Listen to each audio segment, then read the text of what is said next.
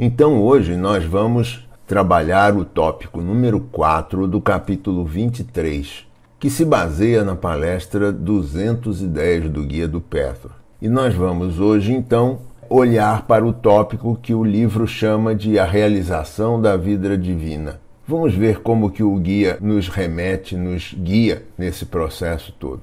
A primeira coisa que nós podemos ver é que existe uma promessa nessa palestra. E essa promessa é mais ou menos assim: dar-nos indicadores e conceitos iniciais daquilo que deverão procurar entrar em sintonia saber tudo que deverão estar preparados para fazer o processo de retomar posse de si mesmos e do seu potencial latente. Essa é a primeira parte da promessa dessa palestra. E a segunda parte é mostrar um retrato daquilo que será necessário para chegar, tanto interno quanto externamente, a um ponto em que você se unirá ao seu interior à sua realidade interna, ao eu divino, à riqueza inesgotável que é o núcleo interno de todo ser humano.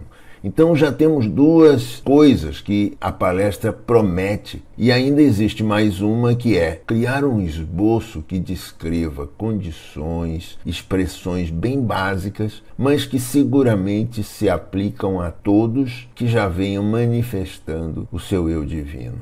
Então é como se o guia dissesse: "Ah, a manifestação do eu divino é algo que vocês já estão fazendo. Pelo simples fato de vocês estarem trabalhando nisso, vocês já estão de alguma maneira no caminho. Então, essa é uma promessa. Nós estamos aqui percebendo novos indicadores, percebendo como que do ponto interno e externo isso tudo se processa dentro de mim.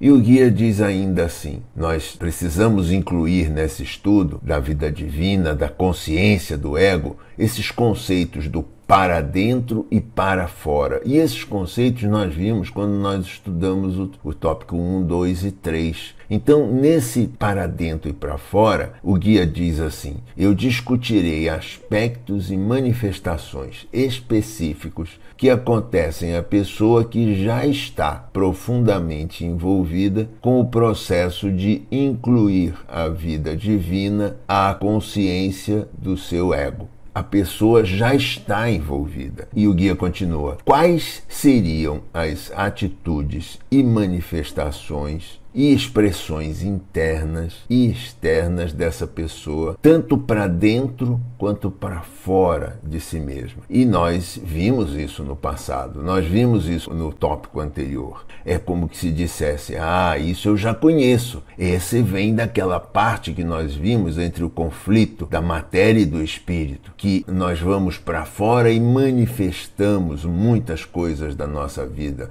da nossa vida externa e também nós vamos para dentro e percebemos e criamos consciência sobre os nossos estados internos e iluminamos as nossas percepções sobre o mundo, sobre a vida. E tudo isso nós vimos. E portanto, nós agora estamos num momento onde nós precisamos dar o ponto de partida. E o guia parte nessa palestra através dos processos internos, dos processos para dentro. Vamos ver como que ele nos guia nesse processo. Primeira coisa é como que nós começamos a trabalhar o aumento, a expansão, o aprofundamento da consciência. E ele diz assim: a personalidade, em fase de crescimento e expansão, sempre precisará passar por novos estados de consciência e experiência. E ele continua dizendo: cada estado será constituído da expansão e do aprofundamento. Ou seja, cada estado dessa fase de, de, expansão e crescimento, ela inclui um aumento de uma expansão e um aumento de aprofundamento, que trará uma nova substância criativa, um novo processo que vai acontecendo para vocês criarem outras vivências mais desejáveis de vida e de mundo. E desta forma, vocês terão cada vez mais acesso a um nível cada vez maior de abundância no universo. Então é como se dissesse: ah, mas isso aqui eu acho que eu já vi alguma coisa. Isso aqui nós olhamos no passado e nós vimos que de alguma maneira essas vivências, essas capacidades criativas, esse desejo de progredir, tudo isso nos remetia a novas expansões. Ah, então eu estou entendendo que isso aqui, na verdade, essa promessa que o guia está nos falando, nós já vimos da outra maneira. E essa promessa me levava realmente a lugares de mais vivências e de maior consciência, que por sua vez vibrava num momento de abundância. E, portanto, esse momento de abundância me reforçava o meu desejo de progredir. E, portanto, tudo isso acontecia a partir de um processo universal que ia me reforçando a energia, ia me permitindo essa abundância do universo que o guia coloca. Ah, isso nós já vimos anteriormente. E ele continua assim. Mas para isso vocês vão precisar de prototipar, vocês vão precisar de exemplos na vida, vocês vão precisar de pessoas que de alguma forma orientem ou ajudem vocês a visualizarem, a meditarem, a perceberem como que o mundo funciona para que vocês possam progredir. E ele diz assim, olha, e todos vocês já aprenderam que a visualização será essencial para o trabalho de criação e recriação que todos vocês fazem em seus processos de meditação. Assim, a menos que vocês já consigam visualizar o estado que atingirão através do crescimento alcançado, lhes será quase impossível atingi-lo. Então aqui tem uma dica, ou seja, eu preciso perceber, visualizar esse estado. Mesmo que eu não o conheça, eu preciso ter uma ideia do que ele é, para que eu possa começar a caminhar nesse processo, porque sem isso vai ser quase impossível continuar. E o guia continua: portanto, será essencial que alguém que já tenha atingido esse estado tão desejado venha a lhes servir de modelo, de exemplo, uma espécie de protótipo para consolidarem esse conceito de maneira mais adequada na mente de vocês. E isso nós também vimos no tópico 3. É como que se dissesse: ah, então é como que se eu estivesse no mundo como um ceguinho, eu ainda não sei o que, que esse mundo me pede ou para que lado eu vou mas eu posso seguir exemplos. Eu posso usar exemplos e desses exemplos eu posso tentar imitá-los. E quando eu faço isso, eu acabo cometendo alguns erros nas imagens que eu vou definindo na vida e vou pagando alguns preços desagradáveis dessas imagens. Ou então eu posso espelhar melhor tudo isso que eu vou aprendendo e nesse lugar então eu vou para um lugar de aprendizagem. Eu vou para um lugar onde essa minha sintonia com essa com esse protótipo, com esse exemplo me ajuda a caminhar de uma outra forma melhor. E portanto, ah, isso eu também já vi. Eu já sei do que, que o guia está falando. Eu preciso de exemplos, eu preciso de olhar o mundo, de perceber o mundo e procurar maneiras pela qual esse mundo usa e me orienta. E o guia ainda continua assim. E vocês vão precisar de compromisso, de criar compromissos e hábitos, hábitos de entrega ao eu divino. Ou seja, é uma espécie de uma rendição a uma verdade maior. E ele diz assim: todas as decisões, grandes ou pequenas, serão tomadas levando em conta a auto-entrega, a entrega para o eu divino. O pequeno eu se rende ao eu divino e permite ser impregnado por essa grande sabedoria anterior. Ou seja, a personalidade agora já percebeu de que não há nada mais importante que isso. Que importância é essa? A importância de eu perceber de que existe algo maior que eu tenho pouco contato, mas que eu preciso procurar melhorar esse contrato. Então, eu vou andando nesse contato a cada pensamento, a cada opinião, a cada interpretação, a cada modo de agir. E tudo isso vai ter a chance de ser permeado por essa consciência maior. E nesse estado já foi superada toda a resistência e tal nível de entrega e compromisso. E, portanto, um novo hábito está sendo formado de maneira que agora o processo divino estará se auto-perpetuando.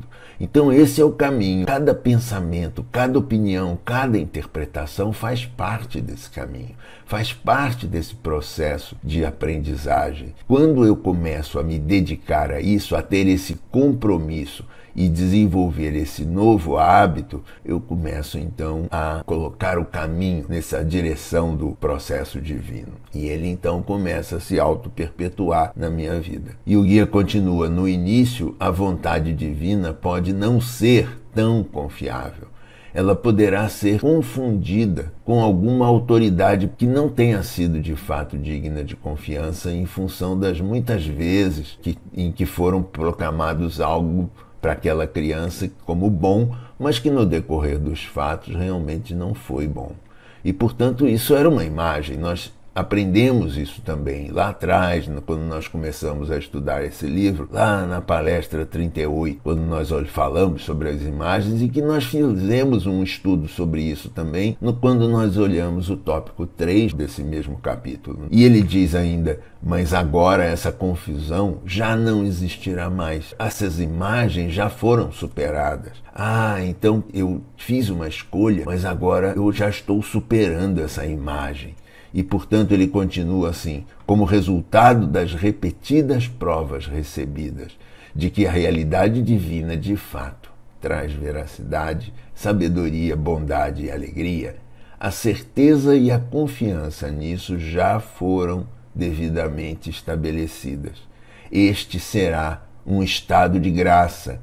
O pequeno eu, a parte minha, o meu ego, começa a se colocar de lado, começa a perceber de que não é ele que está no comando. E, portanto, isso também nós vimos lá atrás, quando de alguma maneira as minhas imitações me levam às imagens, eu começo a perceber que existe dano. E, portanto, eu começo a escolher um caminho diferente, um caminho onde eu vou espelhar algo melhor, de algo mais confiável. E que algo mais confiável é esse? O meu eu divino, aquele meu eu mais purificado. Então é como se eu estivesse, ah, esse é o caminho de abandonar essa minha parte pequenina para começar um outro processo, um processo que me leve a um lugar mais confiável. E o guia continua: essa entrega do ego, essa renúncia do ego, ela precisa verificar que essa confiança crescerá gradualmente a cada vez que você superar as suas resistências e se lançar nesse abismo aparente que parece ser essa atitude de rendição, essa atitude de dizer eu posso me oferecer, eu posso perceber de que eu posso ser cego e que eu não esteja vendo toda a verdade.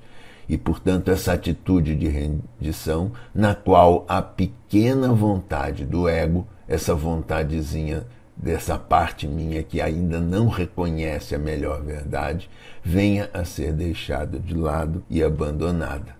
E ele continua dizendo assim: mesmo que habitualmente você ainda siga seus pensamentos limitantes, ou seja, o ego está sempre presente, novos pensamentos sobre uma melhor verdade estarão sendo enviados ao seu ser e você ouvirá uma voz interior o instruindo com tal espírito de sabedoria e unificação que você já saberá que o seu eu exterior seria incapaz de oferecer.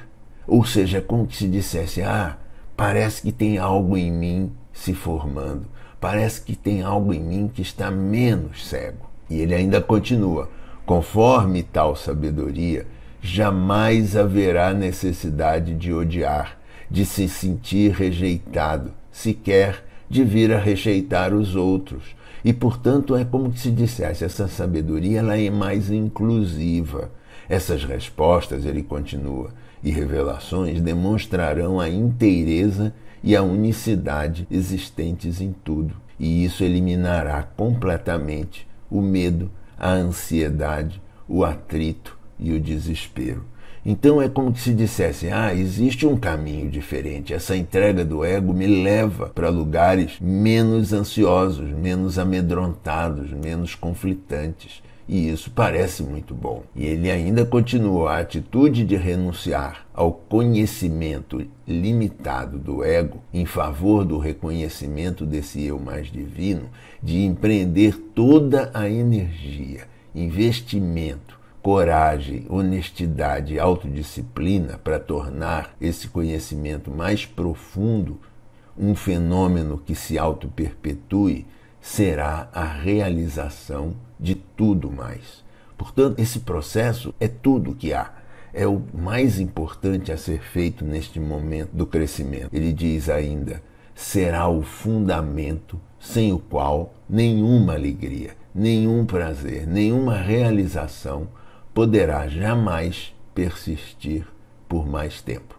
E ele ainda continua: desistam de apostar em suas reações negativas, na atitude repleta de opiniões que advém da sua mente apequenada, na preguiça que o destina a sucumbir aos seus velhos hábitos criados por aquela sua parte do eu separatista, um eu separado, um eu que não quer se entregar ao lado mais divino e mais sábio da sua existência. Portanto, esse processo ele precisa acontecer e ele é gradativo, mas ele precisa ser, haver um compromisso e um hábito nessa direção. E o guia ainda continua: só assim você recobrará a posse da sua verdadeira vida. Espere pacientemente, mas esteja pronto para receber a sabedoria divina que você pode ativar se assim desejar. Então veja, é um processo. E ele diz: e quando esse estado já houver sido instaurado e já estiver em processo de continuamente ser aprofundado e fortalecido, algumas outras manifestações começarão a surgir, tanto interna quanto externamente, e você reconhecerá essas conexões intuitivamente e será permeado por uma sensação de realização e segurança que ultrapassa toda e qualquer palavra. Então agora o guia está oferecendo mais uma promessa, ou seja, essa entrega do ego nos leva a um lugar de muita segurança, de muita realização, um lugar que ultrapassa tudo e qualquer conceito, toda e qualquer palavra. E ele continua: e tudo isso não será apenas mais uma teoria ou uma crença a qual você se apegaria ou negaria, mas sim será um fato vivencial que você poderá verificar repetidas vezes, repetidamente. E, portanto, esse é algo que você vai poder verificar nesse processo, isso acontecendo. E ele ainda continua: você saberá que sempre haverá uma saída para todas as trevas. Portanto, jamais haverá motivo para qualquer desespero. Então, toda aquela sensação de desespero, de o abandono da parte egóica minha, ela traz esse desconforto, mas ela também promete que sempre haverá uma saída para todos esses lugares de dificuldade, pois nada acontece sem que exista uma causa. Essa causa pode ser uma causa que foi colocada em movimento e ela é uma causa que quem colocou em movimento fui eu. Então ela pode ser uma causa que me cause problemas, mas ela é uma causa que foi colocada por mim e, portanto, eu preciso saber das minhas responsabilidades por isso. E o guia continua: os seus chamados pontos negros, ou seja, aquela parte nossa que é desagradável, agora se tornarão oportunidades para a chegada de mais luz e já não mais precisarão ser evitados, sejam eles constituídos de dor, culpa, medo ou qualquer outra coisa. Ou seja, como que se esses pontos negros agora eles estivessem colocando causas em movimento. Se essas causas não forem tão boas assim, elas vão me levar à chegada de novas percepções, de nova luz e, portanto, eu não preciso mais evitar isso, porque elas estão no meu caminho, mesmo que elas tragam alguma dor, alguma culpa, algum medo ou qualquer outra coisa nesse processo. E o guia ainda continua: em lugar de se sentir uma presa indefesa em um mundo cruel e imutável, você agora reconhecerá e fará bom uso dos seus próprios processos e poderes criativos. Então é como que se dissesse: Ah, eu já não vou mais me sentir tão indefeso. Eu não estou mais num lugar perigoso, cruel e imutável. Existe algo que está acontecendo e algo mais criativo. E ele diz: a sua paz, a sua capacitação para testar a corretude da vida virão da sua percepção de que o seu mundo as suas experiências, as suas vivências e a sua vida serão criações suas. E isso já lhes abrirá muitas portas. Ou seja, eu sei que agora as criações são minhas e, portanto, eu sei que existem saídas. Eu sei que existe uma outra maneira de mudar esse processo. Então é como que se dissesse: Ah, agora eu já entendi eu agora posso começar a perceber isso e olhar esses processos agora para fora. É como se dissesse: "Ah, eu comecei a olhar os meus processos lá para dentro e percebi de que existe algo a ser feito. Agora eu posso começar um outro caminho. Eu posso começar os meus processos externos. Eu posso perceber como que eu vou para o mundo, como que eu vou para fora e como que eu vou poder crescer nessa ida para fora." E ele diz: Vamos superar o medo, a dor, a raiva, a morte e o prazer. E ele promete: a exata medida na qual você vier a perder o medo da dor pelo fato de já admitir poder vir a aceitar passar por essa dor, a dor já deixará de existir para você. E a segunda promessa é pela qual você vier a perder o medo de sentir raiva e ódio, por já lhe ser possível aceitar a sua própria raiva, o seu próprio ódio, eles também já não existirão mais para você. Então é como se dissesse: a maneira de superar o medo, dor, raiva, morte, prazer, vai ser por um processo onde eu vou olhar para esse medo e eu vou parar de sentir esse medo, parar de sentir medo da dor, da raiva, do ódio, e portanto é como que se ao fazer isso, esses medos, essas raivas, esses processos, eles vão perdendo importância para mim. E portanto eles deixam de existir. E o guia continua agora. Essas energias já estarão livres para serem expressas de maneiras melhores e você já será capaz de se entregar ao prazer e à alegria sem precisar rejeitá-los. Ah, então de alguma maneira isso fazia com que o meu prazer e a minha alegria fossem impactados. Ah, então é como que se dissesse: esse caminho me retorna, me devolve o prazer e a alegria. E ele diz: em vez de criar solidão, você agora já poderá criar bons relacionamentos.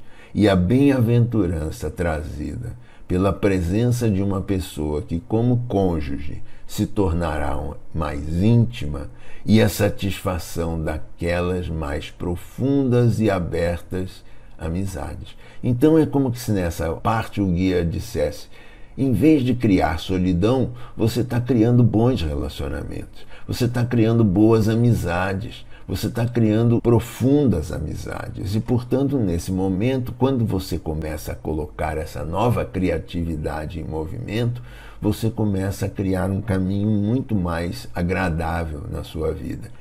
E ele ainda diz assim: o prazer não mais o assustará, pois agora você já saberá que o merece em cada poro e em cada célula do seu ser. Cada poro e cada célula seus já deterá consciência de que agora estarão em harmonia com a sua própria consciência sobre Deus.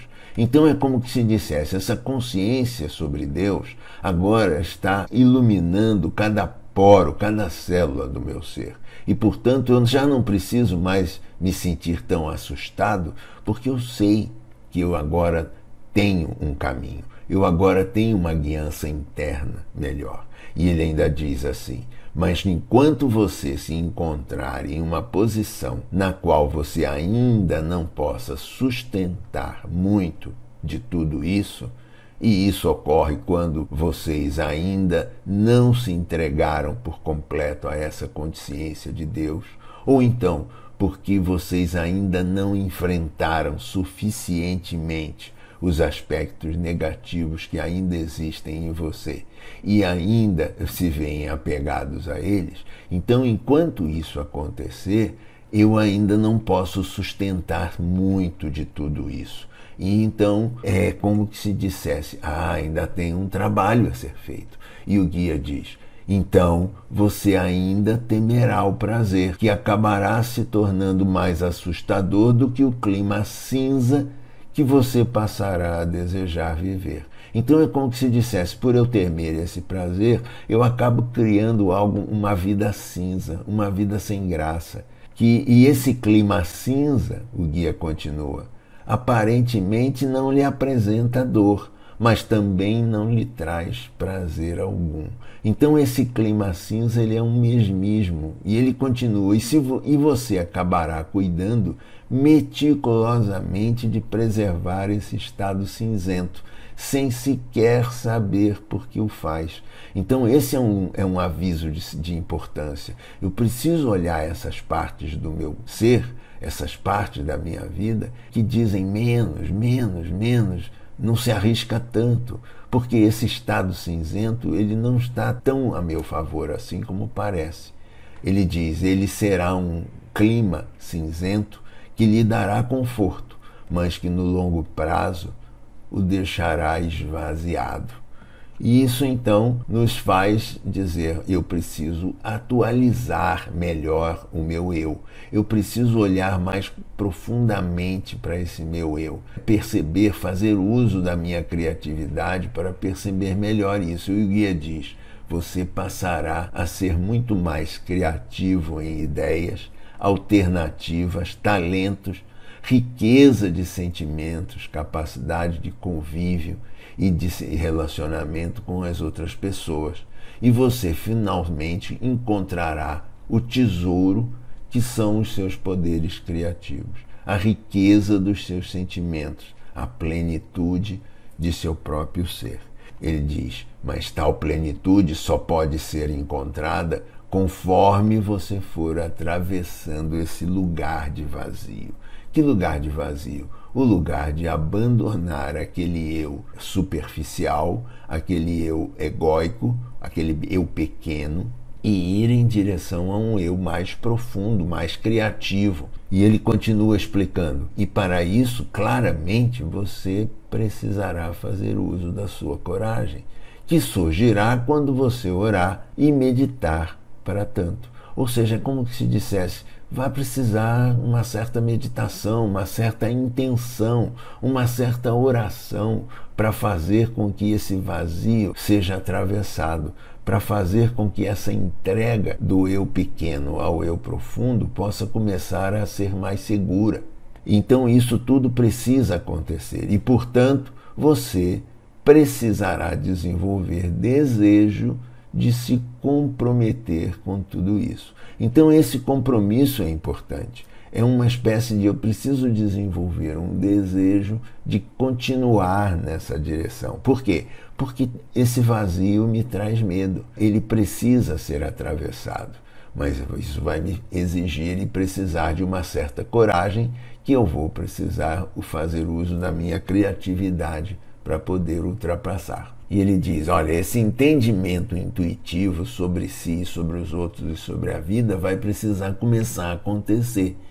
E ele diz: como agora você já detém o poder de criar, você também já poderá criar um entendimento intuitivo mais profundo sobre si mesmo, sobre os outros e sobre a vida.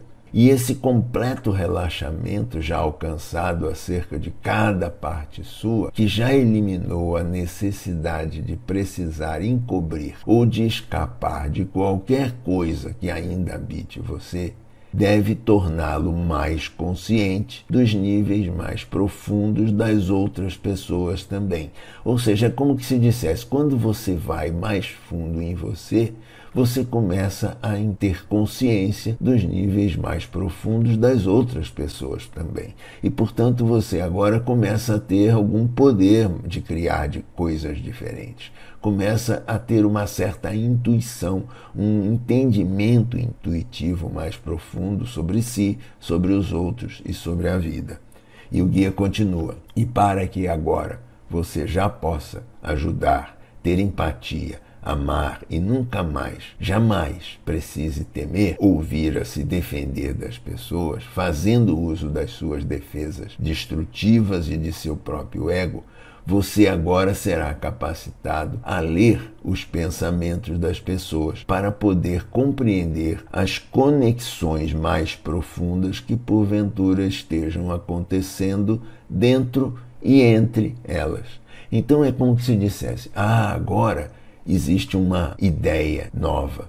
A ideia de, de é, existir uma, é, por um favor, processo basta intuitivo que me ajuda a perceber o que está acontecendo nesse meu mundo através de uma profundidade maior. E essa profundidade maior acontece porque eu estou me tornando mais profundo e, portanto, esse eu mais profundo consegue ter capacidades diferentes que o guia me fala e diz assim: "Ah, vocês vão ser capazes de ler esses pensamentos, de perceber essas pessoas, de perceber o que acontece com elas, dentro delas e entre elas. E, portanto, tudo isso nos coloca numa situação de maior poder perante a vida.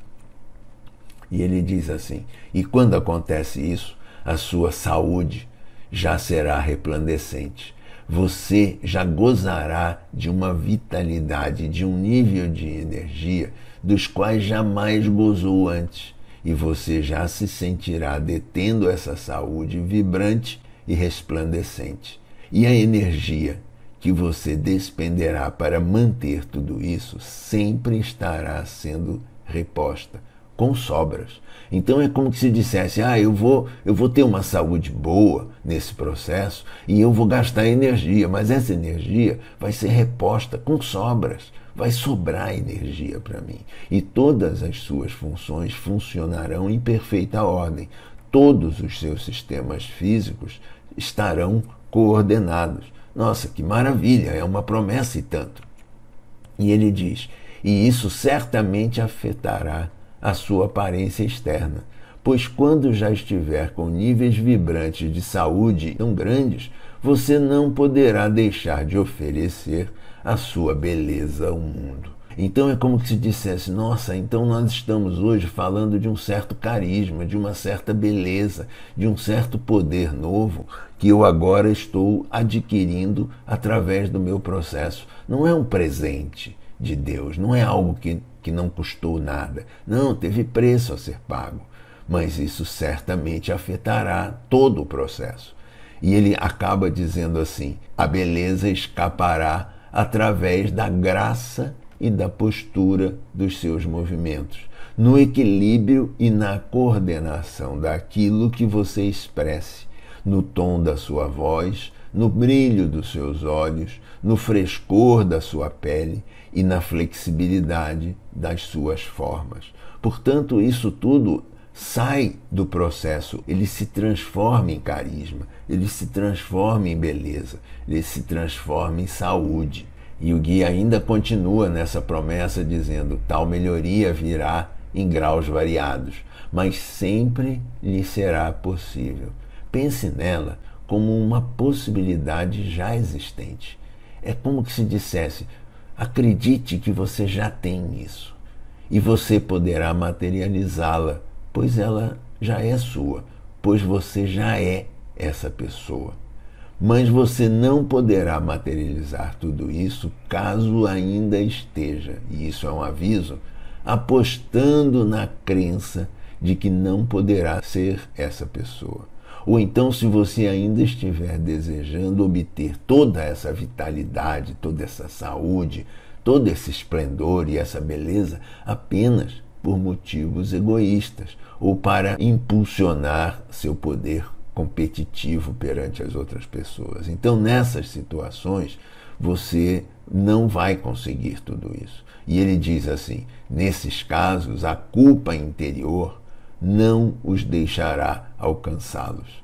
Ou seja, é como se dissesse: de alguma maneira, o meu eu profundo já vai saber que aquilo não está correto e, portanto, já vai criar impedimentos a esse processo.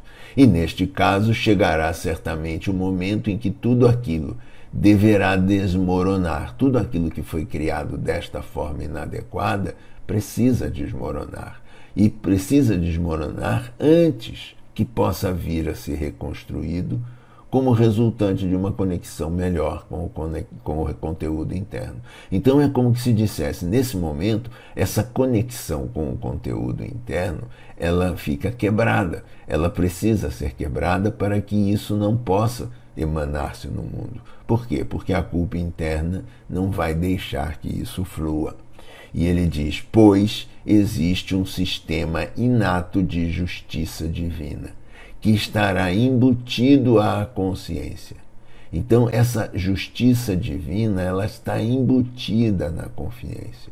E sempre que se busca uma expressão de vida que não surja como sendo um resultado exterior harmonioso decorrente de uma realidade interior, isso não terá sucesso ou se desintegrará tão logo tenha sido criado. Portanto, é como se dissesse: isso não é um castigo, é um sistema inato de justiça. Portanto, toda vez que essas situações acontecem, a culpa vai surgir e o processo do desmantelamento, do desmoronamento vai começar a acontecer. E ele nem será criado. Ele não vai, ele já começa se impedindo.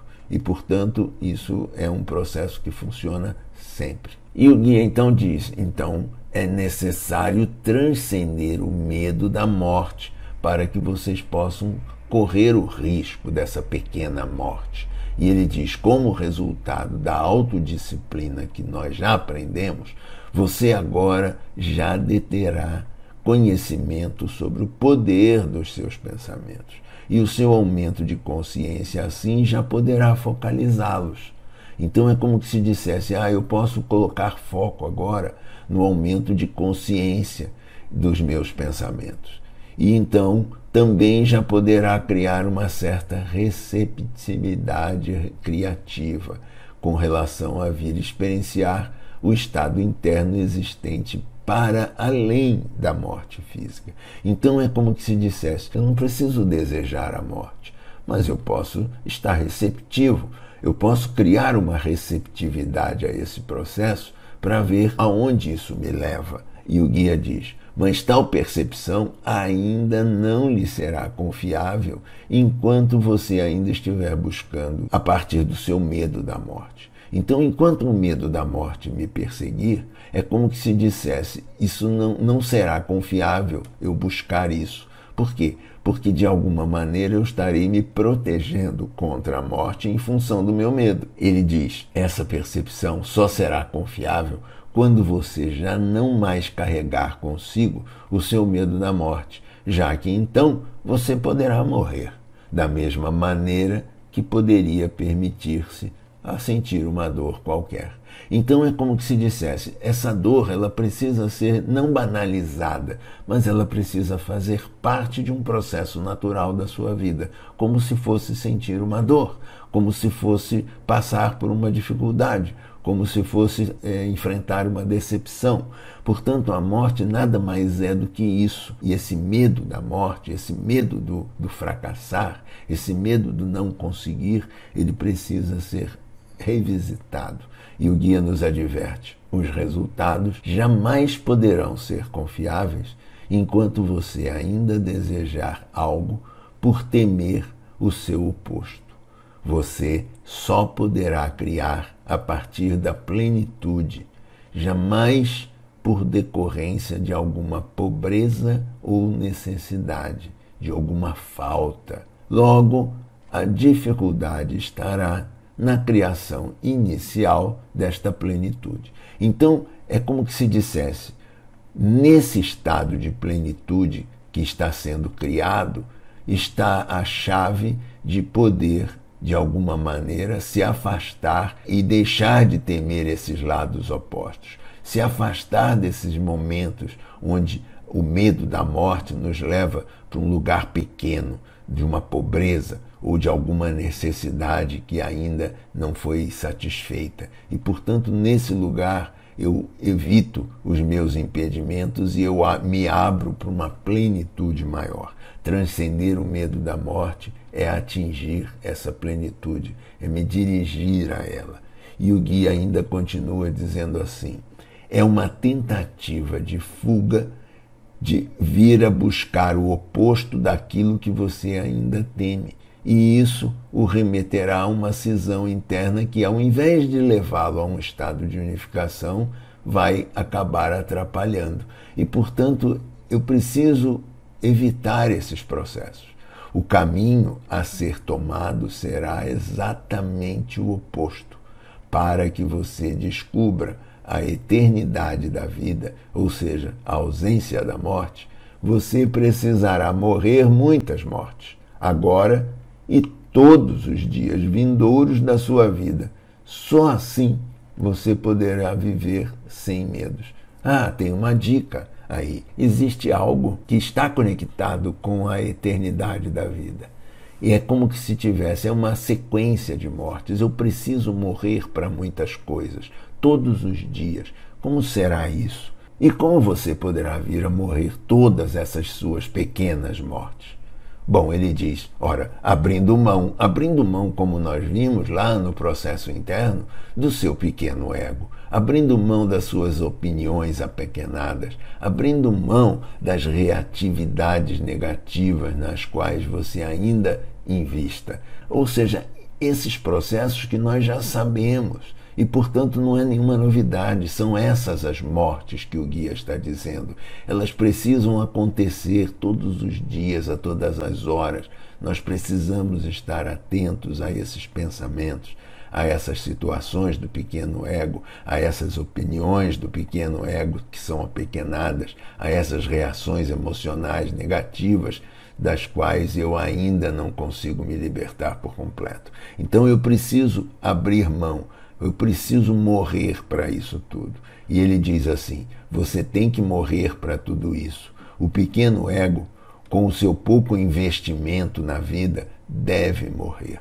Só desta forma você poderá transcender a morte. E ele ainda nos avisa: e intuitivamente vivenciar a realidade da vida que esteja em curso.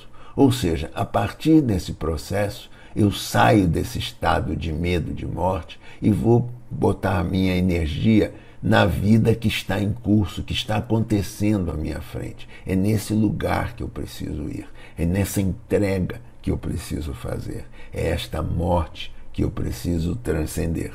E ele ainda continua dizendo assim: e quando você já te viver sem o medo da morte, por já havê-la vivenciado por tantas vezes, você já saberá que o princípio da morte física também será similar. Ou seja, a morte, essa morte emocional, ela parece com a morte física.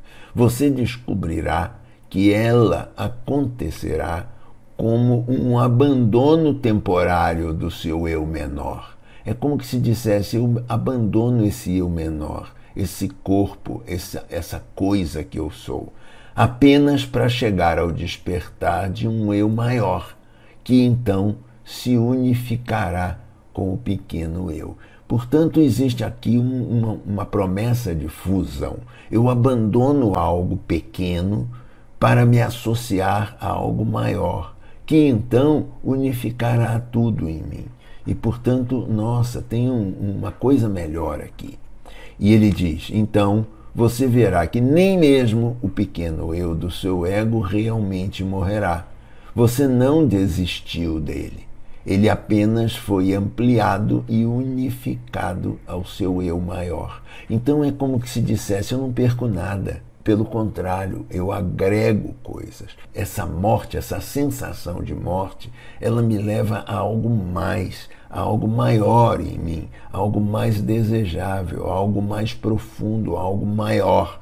E ele diz: Mas poderá lhe parecer que você desistiu dele. Então, de alguma maneira, essa morte diz: Mas eu ainda me parece que eu, eu estou desistindo de alguma parte minha. E então você deverá estar pronto para dar esse salto. Ou seja, isso vai precisar de uma intenção, isso vai precisar de um processo interno, de uma vontade interna. E o guia diz: quando este salto acontece, uma nova dimensão da eternidade passará a se manifestar em sua vida. Então, essa é uma promessa. Se você se entregar a esse salto, uma nova dimensão da eternidade passará a se manifestar em sua vida. E isso não se manifestará apenas através da eliminação do medo da morte, mas também em um sentido mais prático e imediato. Isso o manterá em um estado de vitalidade e de juventude tal que passará a ser um prenúncio da atemporalidade, do anti-envelhecimento em sua vida real. Então aqui agora existe uma nova promessa. Ao você se oferecer a dar esse salto, você agora também estará criando um prenúncio de atemporalidade, um prenúncio de vitalidade, um prenúncio de juventude que você vai poder manifestar na sua vida real. E o guia diz: outra manifestação externa será de criar abundância. E isso nós já vimos lá no tópico 3, quando nós estudamos essa criação, onde existia esse processo onde o universo ia contribuindo para esse lugar de abundância. E ele diz: visto que a verdadeira vida espiritual é de abundância ilimitada. Conforme você for atualizando o seu eu divino, já deverá começar a manifestá-la. E nós já vimos, toda vez que existe essa intenção, existe um, uma retroalimentação que faz com que o universo agora se jogue aos meus pés e entregue o que eu preciso, esse lugar de abundância, que é um lugar de crescimento. E o guia ainda continua dizendo assim: Mas você só criará e a vivenciará essa abundância caso em sua consciência você já consiga abrir espaço para a abundância externa.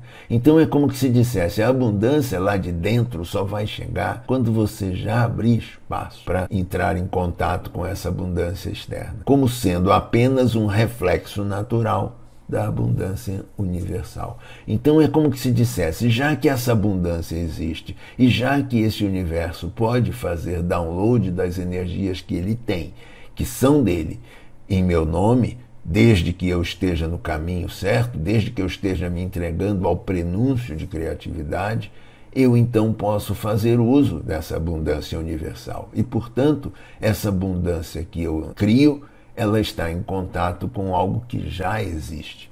E novamente o guia nos fala: caso você deseje vivenciar essa abundância só porque ainda detém algum medo da sua pobreza, aqui você também criará dificuldades. É um oposto. Você está querendo algo porque tem medo do oposto. E, portanto, você vai criar cisões internas, você vai criar problemas. E ele diz: pois a abundância que você então criará não mais será calcada na realidade e, portanto, será uma estrutura frágil que novamente deverá ser esmagada para que você possa se permitir ser pobre e vir a dissolver essa ilusão negativa sobre a pobreza.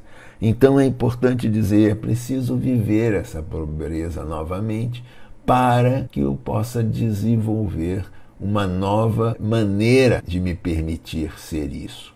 E, portanto, eu destruo essa ilusão negativa sobre a pobreza. E, nesse momento, eu abro os meus canais para a minha abundância interna, não mais como um medo do oposto, mas agora como algo de direito próprio. E ele diz: só então a riqueza verdadeira, duradoura e unificada poderá ressurgir pois só quando você se permitir a ser pobre é que você poderá se permitir a ser rico, desta vez como uma expressão externa do seu conteúdo interno, agora já disponível. Ou seja, a partir da, da ausência de medos, eu começo agora a me eleger a uma disponibilidade do universo que antes eu não dispunha. E ele ainda continua dizendo assim: você não vai mais querer ser rico por causa do poder, dos ganhos externos aos olhos dos outros, da ganância, do medo, mas sim a partir de uma expressão divina, daquela verdadeira abundância que existe no universo e que é a natureza última desse universo. E, portanto, é um direito seu. Não é porque você quer para você, é algo que está disponível a todos nós. E o guia continua. Outra manifestação externa desse processo contínuo de atualização da vida divina é uma espécie de equilíbrio, é um equilíbrio de tudo e em tudo, a existência de um equilíbrio adequado de tudo e em tudo.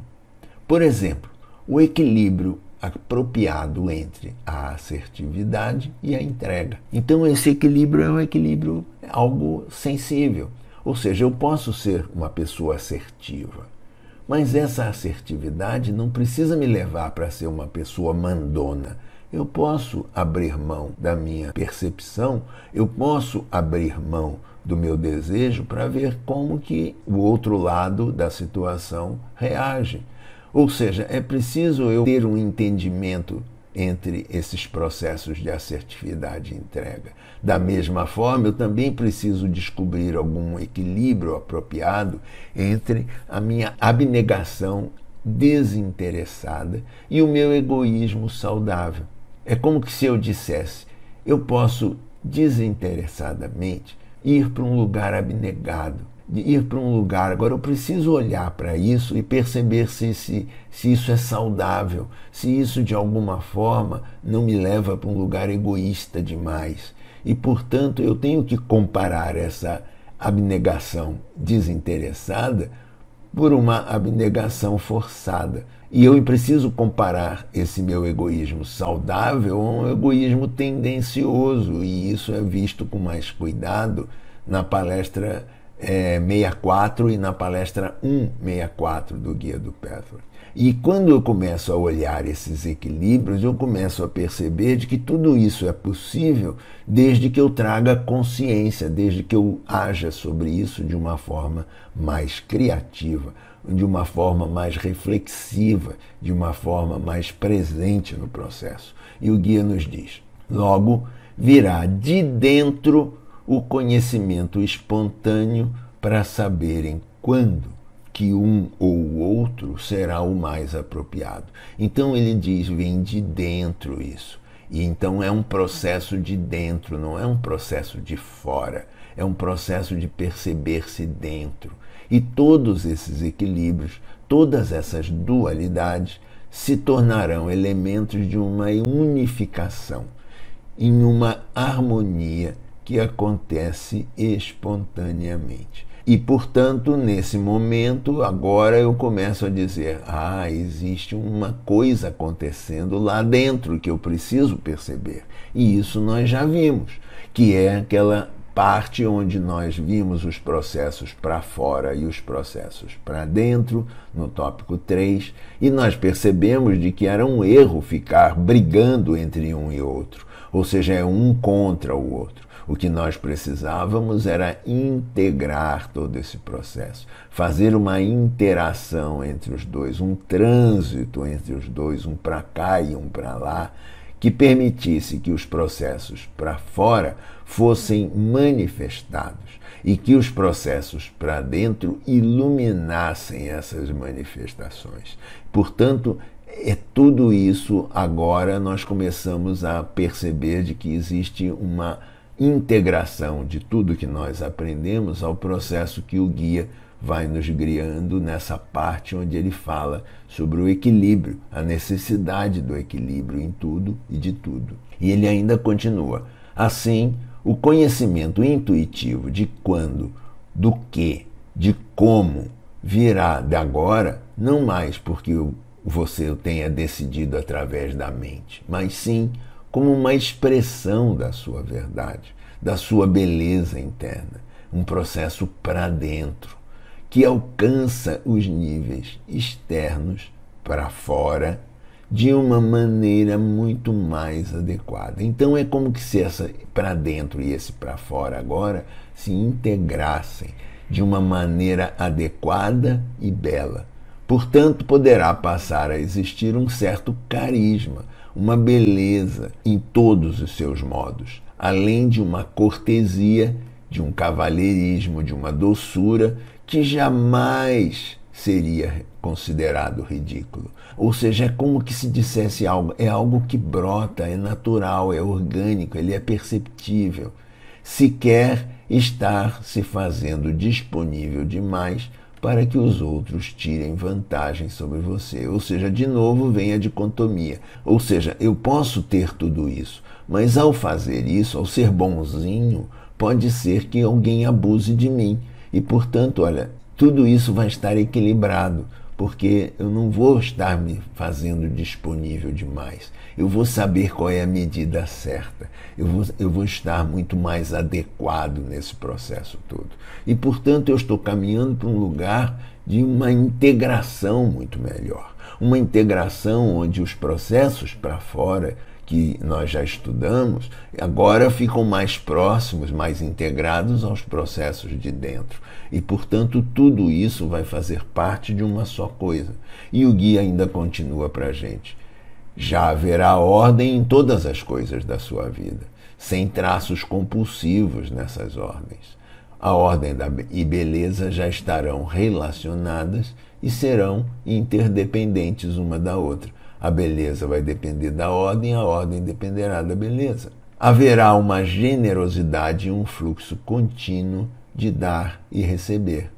Haverá uma profunda capacidade de ser grato e de apreciar os outros, apreciar a si mesmo, apreciar ao universo criativo como um todo. Haverá uma nova liberdade para se fazer forte e assertivo, até mesmo quando a gente ainda tiver algumas raivas, mas sem cair nas culpas falsas. Haverá uma nova liberdade para agir de maneira suave e se mostrar vulnerável, o que fará verdadeiramente forte, sem falsas vergonhas. Então, tudo isso são grandes promessas, e ele ainda continua: você passará a agir a partir dos seus estados internos e saberá como fazê-lo, pois já estará em contato constante com a sabedoria, com o amor, com a verdade da sua realidade divina mais interna. E, portanto, tudo isso já começa a ficar integrado. E ele continua: em seu desenvolvimento, você já aprendeu a ser verdadeiro, a funcionar sem as suas máscaras, a abandonar as suas pretensões. E gradualmente a solidão emocional, que acaba sendo o lugar escolhido por muita gente, já começa a desaparecer. Então existe aqui uma promessa que dizendo, olha, essa solidão emocional não vai se tornar mais necessária, eu posso começar a abrir mão dela também e, consequentemente, você começará a se sentir mais confortável em situações de maior proximidade e maior intimidade. E, portanto, o guia está nos dizendo assim: essa solidão emocional ela tem algo conectado com as relações humanas. E ele diz: conforme você for simultaneamente deixando de temer a síndrome da dor e a síndrome do prazer, o verdadeiro êxtase e a fusão bem mais profunda que acabará por acontecer em todos os seus níveis, deverá oferecer a você a mais profunda das realizações que um ser humano poderá vivenciar nossa, isso aqui está parecendo aquela palestra 207 que nós vimos quando estudamos o livro Criando União. Essa palestra 207 fala na fusão emocional, na fusão que existe entre as pessoas, de maneira que nós começamos a vivenciar realizações mais delicadas, mais sutis e mais desejáveis. E, portanto, é como se nós estivéssemos nesse caminho agora. E o guia ainda continua. E isso progredirá para novos patamares e para novas profundidades de vivência, onde você se tornará capacitado para explorar seu universo interior em uníssono, em uníssono agora com outras pessoas. Não mais existirão a solidão e a tortura do conflito sobre a necessidade, sobre o medo da proximidade. Portanto, eu posso agora me entregar a essa proximidade. Os seus relacionamentos agora se fundirão em todos os níveis, como já foi dito antes na palestra 227. A abundância do universo já se expressará em todas as áreas da sua vida, na partilha, no respeito, no carinho, na facilidade, no conforto com que poderão se fazer íntimos e fusionados a uma outra pessoa, e no dar e receber com todas as pessoas. Portanto, tudo isso agora já começa a tomar corpo.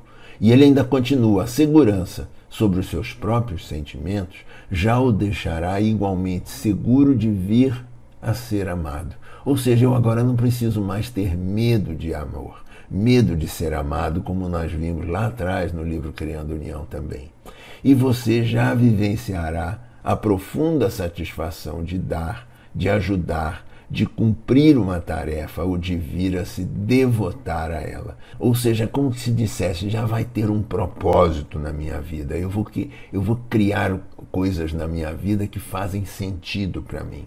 E ele diz: e, se, e você se regozijará no processo criativo que estará em ação e em andamento. Ou seja, todo esse processo criativo agora está em movimento ele está, de alguma maneira, sendo sustentado pela palestra 207, que nos aproxima das pessoas, que faz com que nós possamos nos fundir a elas com respeito, com carinho e criar uma situação fusionada, uma situação fácil, onde, de alguma maneira, eu posso me eleger a uma felicidade, a uma plenitude, a um aprofundamento maior na minha existência. Então, basicamente, é isso que essa palestra nos fala, nesse capítulo 23, a palestra 210 do Guia do Petro, e era isso então que nós teríamos para oferecer. Mas como vocês viram, todo esse processo ele é um processo que ainda é bem profundo, ele é um processo de muita entrega. E, portanto, o guia coloca algumas palavras de cautela. Ele diz assim: tudo isso que eu mostrei para vocês são gabaritos para que vocês se situem. Esses gabaritos não deverão ser utilizados para se rebaixarem, vibrando na impaciência e na intolerância. Ou seja, é como se dissesse: eu ainda não sou isso. Sim, eu ainda não sou isso. Mas eu não preciso ser intolerado comigo, eu não preciso ser intolerante comigo, eu não preciso ficar impaciente, eu não preciso ficar vibrando nesse lugar e nem me rebaixando nele. Eles são apenas gabaritos que vocês poderão utilizar para criarem uma visualização interior deliberada sobre uma qualquer ou então sobre todas essas expressões da vida. E, portanto, isso pode ser utilizado como uma meditação, como um processo, como um desejo, como uma intenção de ir nessa direção. E ele diz: e então vocês talvez venha a sentir mais fortemente motivado a pesquisar mais sobre o que ainda atrapalha o seu caminho. E então essa intenção vai fazer com que essa vontade brote e, portanto, você está evitando pontos, problemas que atrapalham o seu caminho. Esta palestra lhe dará muitas ferramentas e muito material para esse trabalho. Então, basicamente é isso. Olhem para esse processo dessa palestra com toda a beleza dela, mas olhem que isso é um processo de vida, isso é um processo de crescimento. E para ele, durante ele, eu vou precisar por muitas mortes, passar por muitas mortes, por muitas entregas, por muitos abandonos internos que vão me levar para lugares de medo, de uma impressão de fragilidade.